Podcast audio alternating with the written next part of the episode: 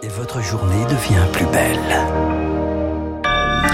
Soyez les bienvenus si vous nous rejoignez sur l'antenne de Radio Classique. Nous sommes le jeudi 6 avril et il est 7h30. La matinale de Radio Classique avec Renaud Blanc. Et le journal essentiel présenté par Charles Bonner. Bonjour Charles. Bonjour Renaud, bonjour à tous. Direction la Chine avec un entretien entre Emmanuel Macron et Xi Jinping pour commencer ce journal. C'est le programme de la journée, un tête-à-tête entre le président français et son homologue chinois avant d'être rejoint par la présidente de la Commission européenne, Ursula von der Leyen. Et ce soir, le dîner d'étape. Étape la plus symbolique de cette visite de trois jours dans un pays où la France est plutôt bien vue. C'est la correspondance à Pékin de Frédéric Schaeffer. En Chine, Emmanuel Macron jouit plutôt d'une bonne cote de popularité. Quand on dit à un habitant de Pékin que l'on est français, le nom de Maquelon, comme on dit ici, arrive rapidement dans la conversation. Alors ce matin, la presse chinoise rappelle la longue amitié qui lie les deux pays depuis la reconnaissance par le général de Gaulle de la Chine communiste il y a presque 60 ans. En pleine guerre froide, cette reconnaissance avait été vue comme un signe de souveraineté et d'indépendance de la France vis-à-vis -vis des États-Unis. Et aujourd'hui, la Chine espère bien qu'Emmanuel Macron va poursuivre sur cette lignée. Être un vassal stratégique de Washington mène à une impasse, prévient ce matin le quotidien Global Times.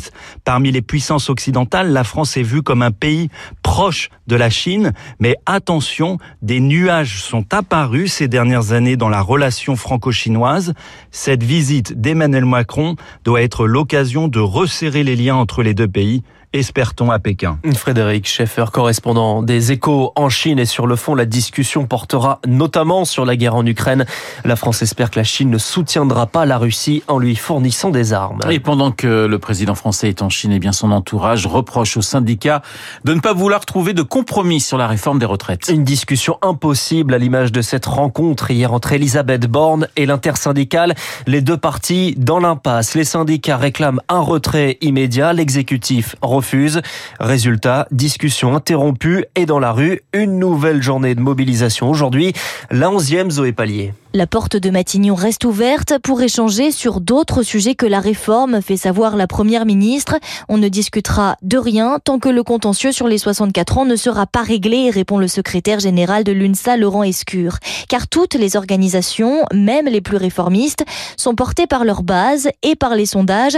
L'opposition à la réforme ne faiblit pas. Le risque, pointe François Omril de la CFE-CGC, c'est qu'elle se transforme en résignation ou en colère. Une seule sortie de crise se dessine à court terme. Le 14 avril, le Conseil constitutionnel validera ou non la réforme et le contexte pèsera dans sa décision, veulent croire les syndicats. Sa responsabilité est d'entendre que l'apaisement passe par le retrait du texte, lance le secrétaire général de la CFDT Laurent Berger. D'après un spécialiste du syndicalisme, le nombre de manifestants aujourd'hui sera d'ailleurs déterminant pour maintenir une forme de pression sur le Conseil constitutionnel. Et on y revient avec l'universitaire et le sociologue Jean-François Madieu juste après ce journal. La grève donc ce matin, car des TGV et la moitié des TER sont supprimés. Trafic quasi normal en Ile-de-France à la RATP. 20% des enseignants en grève selon le syndicat majoritaire. Ils seront aussi dans la rue, mais côté force de l'ordre, la brigade motorisée de la Brave M, critiquée pour ses interventions musclées, défendues par le gouvernement et par des policiers anonymes sur un plateau télé de Cyril Hanouna fin mars. La préfecture de police avait signalé la séquence les accusant d'être de faux policiers.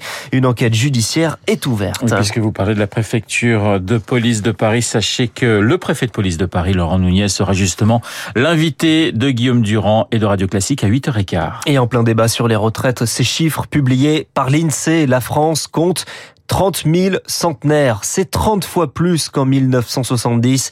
Ce sont principalement des femmes et ce chiffre pourrait atteindre 79 000 en 2040. Est-ce qu'elles tiennent le choc, les entreprises? La Banque de France doit publier le nombre de défaillances au premier semestre aujourd'hui. Sur l'année 2022, la hausse était spectaculaire, plus 50% en un an. Une levée progressive des aides publiques fatales. Mais en prenant du recul sur le long terme, eh bien, la situation n'est pas si dramatique. Sylvain Bersinger est économiste chez Asterès.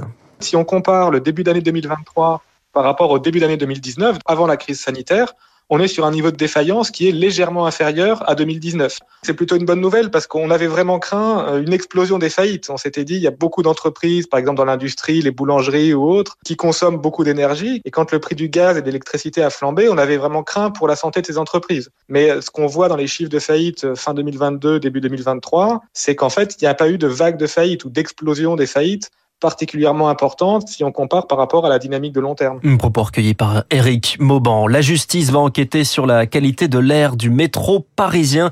Une enquête ouverte pour mise en danger d'autrui. C'est l'association Respire qui avait déposé plainte. Son directeur, Tony Renucci, sera avec nous à 8h05. En attendant, il est 7h35 sur Radio Classique. Carte blanche, Charles, carte blanche pour les Verts. Le groupe écolo à l'Assemblée nationale va défendre ses textes. Aujourd'hui, ouverture du RSA dès l'âge de 18 ans, interdiction des jets privés. Et retour du débat sur la chasse avec notamment cette proposition de loi pour l'interdire le dimanche à Saint-Dié-des-Vosges. Eh bien, on n'a pas attendu la loi pour l'appliquer. C'est en vigueur depuis le 1er avril. Bernard Fertic est le président de l'amicale des chasseurs de la commune. C'est un arrangement qu'on a eu avec le maire. On a quatre massifs forestiers. Il y a beaucoup de promeneurs. On n'a jamais eu d'histoire. On n'a jamais eu d'accident ni quoi que ce soit. Mais on a des gens qui sont contre la chasse et puis bah ils envoient des mails à droite à gauche. à force de faire, bon, on discute, on a la possibilité de chasser jusqu'à 13 heures sur deux massifs. Donc les gens qui, à la limite, voudraient chasser le dimanche après-midi, bah, ils peuvent venir euh, sur les deux autres massifs c'est faire un geste et ça nous fera pas de mal. Et puis euh, comme ça, les gens ils seront peut-être moins eux, ils pourront plus dire que on les gêne. C'est un petit sacrifice, quoi. Un propos recueilli par Lauriane Tout le monde. Charles, l'ancien président du Conseil italien, Silvio Berlusconi, vient de passer la nuit en soins intensifs. Oui, il est dans un état stable. Selon ses proches, Silvio Berlusconi, 86 ans, souffre de problèmes cardiaques. Les condamnations internationales se sont multipliées contre Israël après l'intervention de police dans une mosquée de Jérusalem la nuit dernière. Les États-Unis se disent préoccupés, les Nations Unies choquées. Une intervention dans un lieu, la mosquée Al-Aqsa, symbolique. David Kalfa de la Fondation Jean Jaurès. Pour le monde juif, c'est le premier lieu saint du judaïsme. Pour les musulmans, c'est le troisième lieu saint de l'islam sunnite. Et puis, pour les Palestiniens musulmans, il y a un aspect aussi national parce que au fond, c'est devenu le symbole de la lutte des Palestiniens pour préserver leur identité dans cette ville convoitée par les uns et par les autres. La moindre étincelle embrase la situation et c'est ce à quoi malheureusement on assiste ces dernières heures. Un propos recueilli par Marc Tédé. Et puis on termine avec une marée jaune à Nantes. Le jaune comme la couleur du club de la ville, le FC Nantes qualifié en finale de Coupe de France 1-0 contre Lyon et une pelouse de la Beaujoire envahie en quelques minutes. Nantes qui est le tenant du titre, qui va donc jouer une deuxième finale de suite. Ce sera contre Annecy ou Toulouse, qui s'affrontent donc ce soir à 20h45. Merci Charles, Charles Bonner pour le journal de 7h30. 7h37 sur l'antenne de Radio Classique. Dans un instant, mobilisation, syndicats, exécutifs et dialogue de sourds. On en parle dans les spécialistes avec Jean